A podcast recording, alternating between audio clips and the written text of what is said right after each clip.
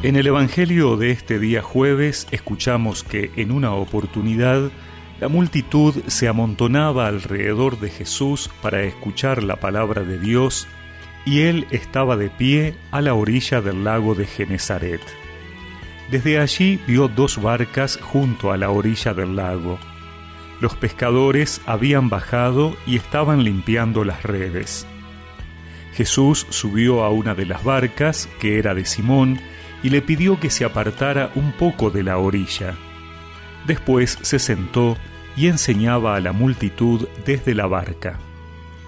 Cuando terminó de hablar, dijo a Simón, Navega mar adentro y echen las redes.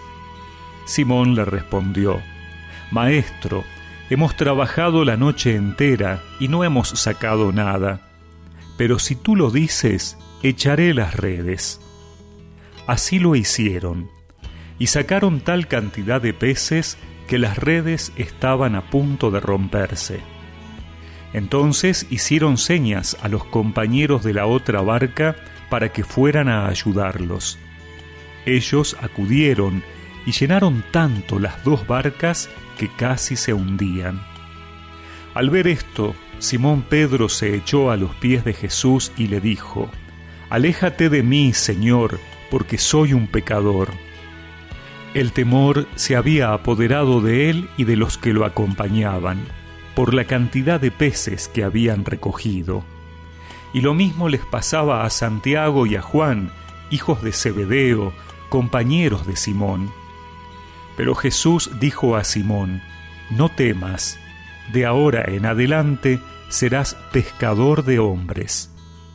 Ellos atracaron las barcas a la orilla y abandonándolo todo, lo siguieron.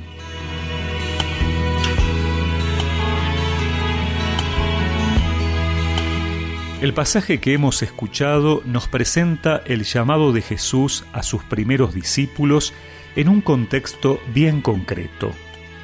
El encuentro no se da de manera sorpresiva, sino que Jesús antes sube a la barca de ellos para predicar. Es decir, antes lo escuchan. Luego de la escucha, Pedro es obediente a su indicación de navegar mar adentro y echar las redes, más allá de la decepción en la que habrá estado sumergido por la pesca infructuosa de la noche. Y allí, además, experimenta el poder del Señor. El relato nos muestra que el discipulado comienza con el encuentro, con la escucha y la experiencia de quién es Jesús realmente.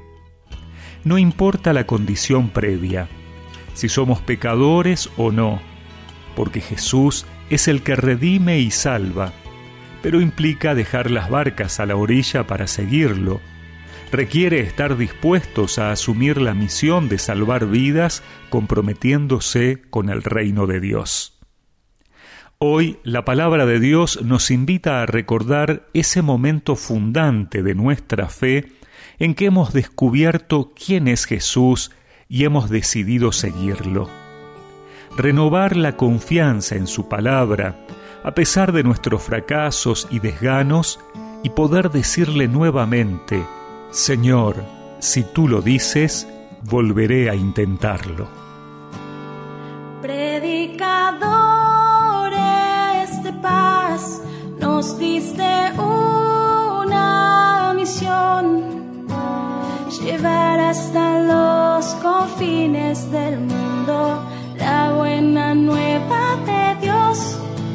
En tu nombre echaremos las redes, en tu nombre lo haremos, Señor.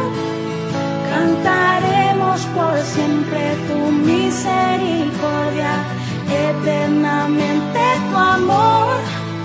En tu nombre echaremos las redes, en tu nombre lo haremos, Señor.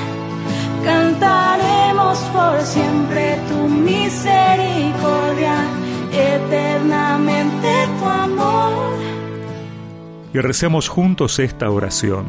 Señor, gracias por llamarme a la vida de fe quiero renovar mi decisión de ser tu discípulo, seguirte y anunciarte. Amén. y que la bendición de Dios Todopoderoso, del Padre, del Hijo y del Espíritu Santo los acompañe siempre.